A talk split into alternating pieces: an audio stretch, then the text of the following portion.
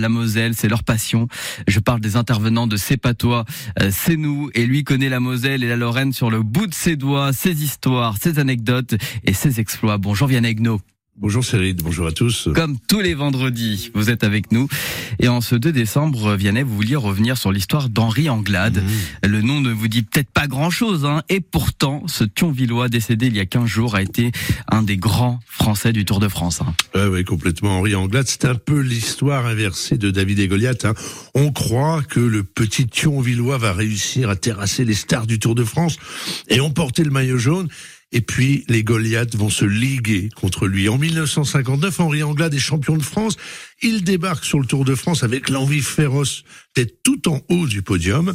Et arrivé dans les Alpes, ça se précise, il passe du statut d'outsider à celui de favori, ce qui déplaît fortement aux vedettes les Bobet, Anctil, Géminiani et Rivière. Pourtant, le Lorrain devient la chance unique de la France d'emporter le tour face à l'Espagnol Bahamontes. Il va alors se passer quelque chose d'étonnant. Les leaders, qui ne s'entendaient pas si bien que ça, hein, vont se rabibocher pour faire tomber Anglade et ils vont faire gagner l'Espagnol. Le journaliste de l'équipe Pierre Chani titre, je le cite, Anglade, plumé, Bahamontes l'emporte. Alors évidemment, la question se pose, pour quelles raisons les Français s'unissent pour faire échouer Anglade?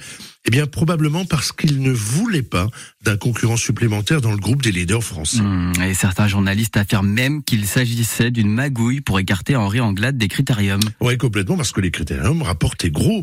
Euh, c'est une belle magouille, peste en effet le journaliste de l'équipe. Alors, Anglade termine donc deuxième le, le Tour de France.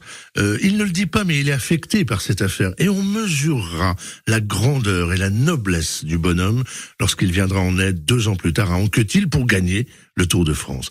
Alors le nom d'Henri Anglade reste aussi attaché à celui du général de Gaulle et à une polémique. En juillet 1960, lors de l'étape Besançon 3, la course passe à Colombey les deux églises où Charles de Gaulle a sa résidence, la fameuse boisserie. Et peu de temps avant le lancement de l'étape, le directeur du Tour apprend que le grand Charles sera au bord de la route pour applaudir le peloton. Alors il demande à Henri Anglade, champion de France, de faire arrêter le peloton pour saluer le général. Anglade s'arrête avec le peloton, il bavarde quelques instants avec De Gaulle, mais il y a un petit malin, Pierre Beffeuille, qui en profite pour contourner le peloton et aller chercher la victoire d'étape. Alors Beffeuille contestera hein, cette version, indiquant qu'il n'avait pas eu l'info et qu'il avait poursuivi, croyant que le peloton avait stoppé pour des problèmes techniques. Bon, De Gaulle, un problème technique, c'est pas cool pour le général. Hein. et, puis alors, pour souligner sa bonne foi, eh ben déclarera à trois, d'ailleurs, j'ai toujours voté De Gaulle. Eh ben voilà comment il se rattrape. voilà.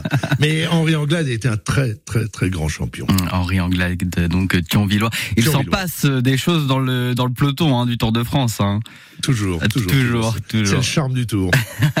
Et demain, Vianney sur ma route, hein, euh, l'émission sur Moselle TV, vous serez avec euh, une invitée qu'on reçoit souvent régulièrement, Ouais. Cécile Gastaldo. Hein. que vous connaissez bien, que les auditeurs de France Bleu connaissent bien. Elle est historienne de l'art, elle est passionnante et son livre qu'elle vient de sortir aux éditions des Pareilles, Metz le nez en l'air, est fabuleux. Je la reçois, j'ai, je suis très heureux de la recevoir demain sur ma route. Et ben voilà, rendez-vous 14h demain sur Moselle TV. Merci Vianney Huguenot.